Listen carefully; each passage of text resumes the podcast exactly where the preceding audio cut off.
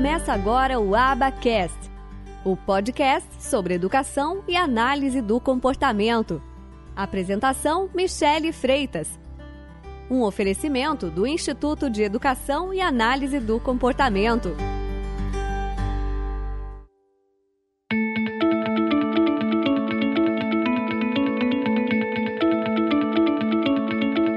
Como que eu vou escolher qual ajuda é a mais apropriada? Depende.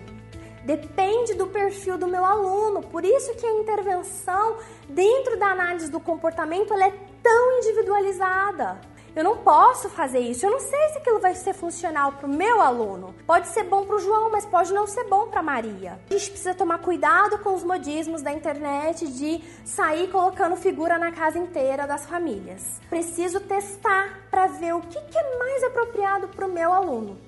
E quando vou fazer esse uso dessa ajuda, eu preciso estar muito presente para, da mesma forma que eu coloquei a ajuda, para quê? Para retirar a ajuda. Essa ajuda tem que sair. A ajuda ela é temporária. E quantos e casos a gente vê de crianças que ficam dependentes e viciadas de ajuda, porque não foi feita uma programação de retirada dessa ajuda. Então a literatura é muito clara e nos traz muitas coisas sobre essa questão das crianças se tornarem dependentes de ajuda. Então esse prompt tem que sair. É o que em inglês a gente chama de fading. Essa dica ela tem que ir saindo, mesmo que aos poucos e de forma programada e orientada e organizada.